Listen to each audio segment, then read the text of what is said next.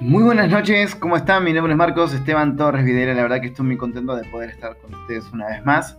El motivo y la razón por la cual estoy grabando en este preciso momento es porque quiero probar la calidad de audio de mi computadora y a la vez, al mismo tiempo, intentar tener una conversación más o menos agradable para que vos, como oyente, puedas entenderme y puedas escucharme.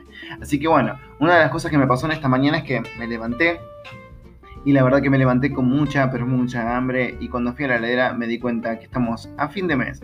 Y como me di cuenta que estamos a fin de mes, directamente le pedí a mi esposa que vaya y robara un chancho en la esquina de, de mi casa. Sí, como escuchaste bien, un chancho.